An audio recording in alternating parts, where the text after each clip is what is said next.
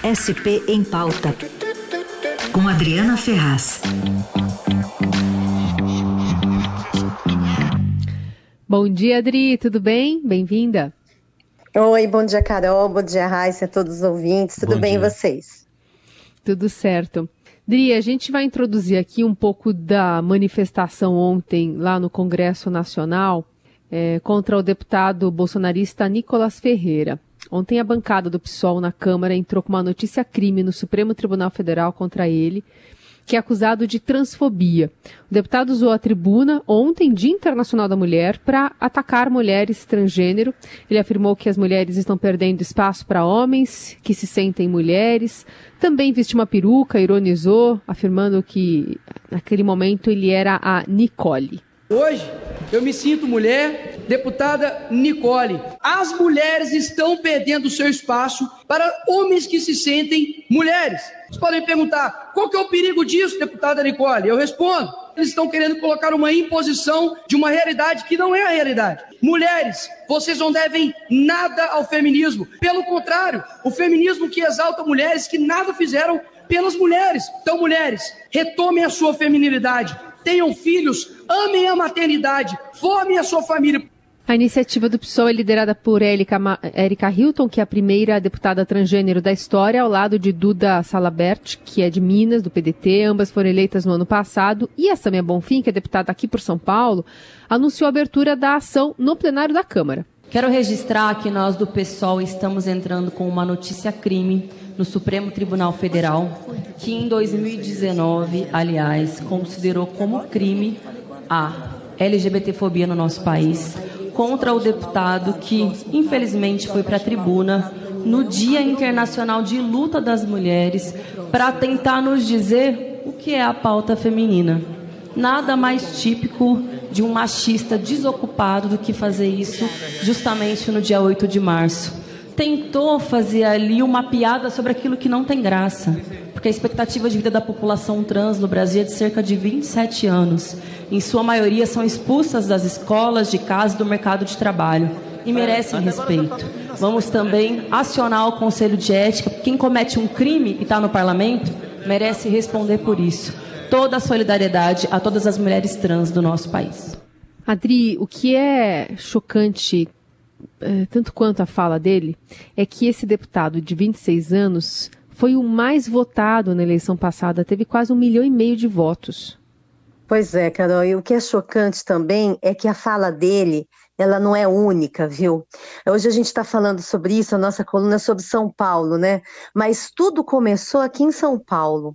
É, no início deste ano, um vereador chamado Rubinho Nunes vereador aqui paulistano do União Brasil, ele protocolou na Câmara Municipal aqui de São Paulo um pedido de CPI para se investigar o laboratório do Hospital das Clínicas que atende, que oferece tratamento a pessoas trans, inclusive crianças, porque o tratamento nessa fase infantil, ele é psicológico e não hormonal, como esses deputados querem, querem impor, querem mostrar para a sociedade. Enfim, esse projeto do Rubinho Nunes, de CPI para investigar o HC, que inclusive ele falou que o HC tratava as pessoas como cobaias humanas.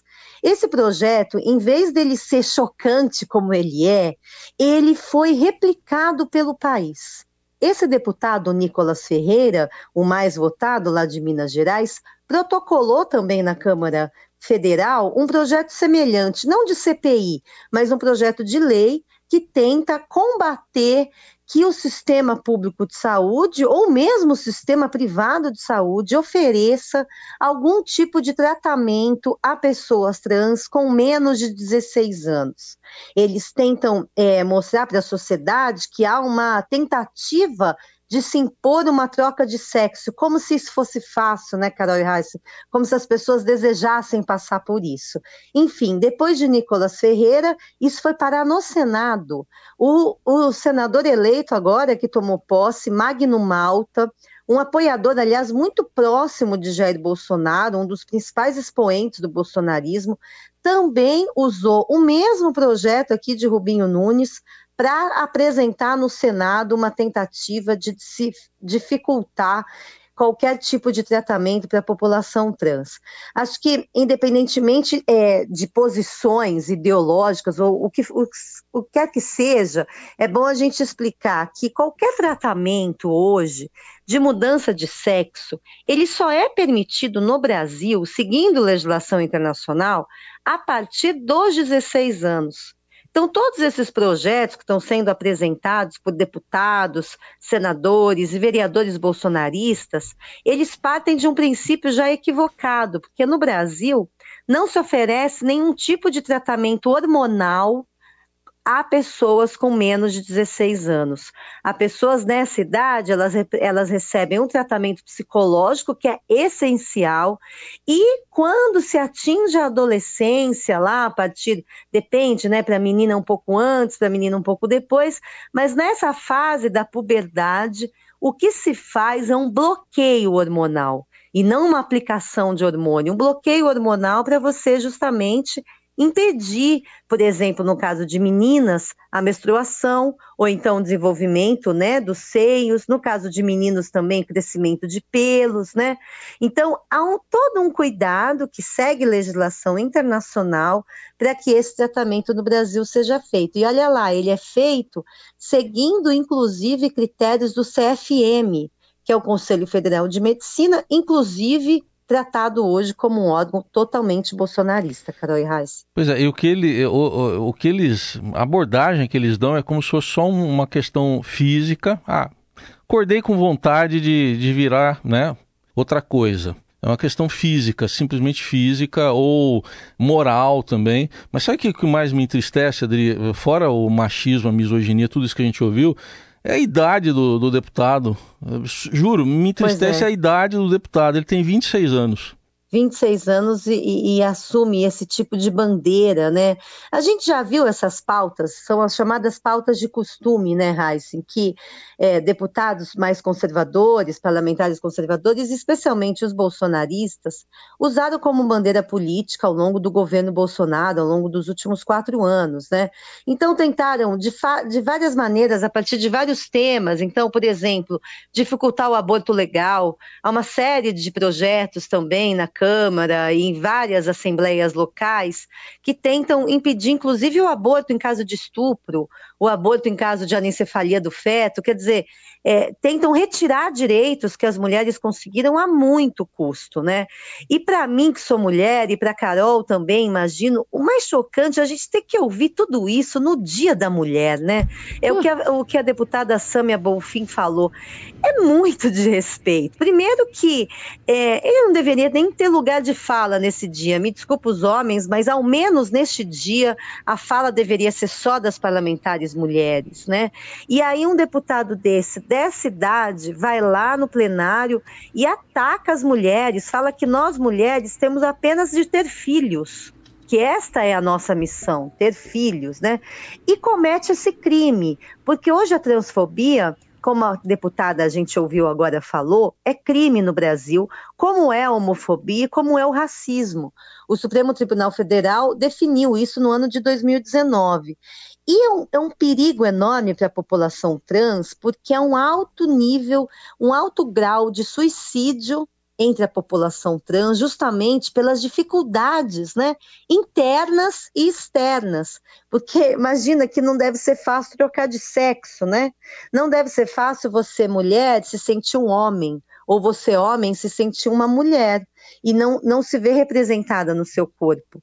Então, é, é um crime mesmo e é perigoso, porque você incentiva essa, essa violência, em primeiro lugar, contra pessoas trans, como a gente vê a violência contra pessoas homossexuais no Brasil muito alta, e também você torna a vida dessa pessoa, dificultando o tratamento, cada vez mais difícil. Por isso, esse dado alarmante de que a expectativa de vida de pessoas trans no Brasil é de menos de 30 anos. Aliás, é perto da idade do deputado, 27 anos, Carol.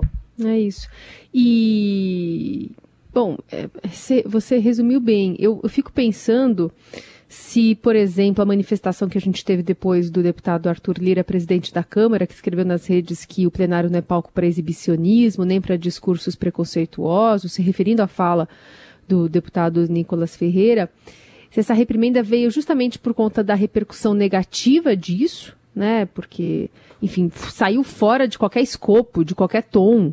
É, pegou mal, era um Dia Internacional da Mulher, é, tem, tem, tudo isso, ou se é, pode representar algum tipo de de corretivo ali burocrático, porque a gente viu, por exemplo, depois que ele saiu da tribuna, o Guilherme Boulos conversando, chamando ele no canto, quase dando um sermãozinho, meu, você não pode falar isso, sabe? Tentando dar ali uma, um grau de realidade para o deputado. Eu não sei se a manifestação do presidente da Câmara vai ter esse poder, sabe?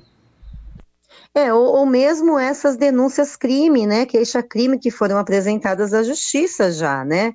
É, se a gente é, considerar que um deputado tem que ser punido por quebra de decoro, acho que é no mínimo a quebra de decoro que ele fez, ainda usou uma peruca para zombar das mulheres, né?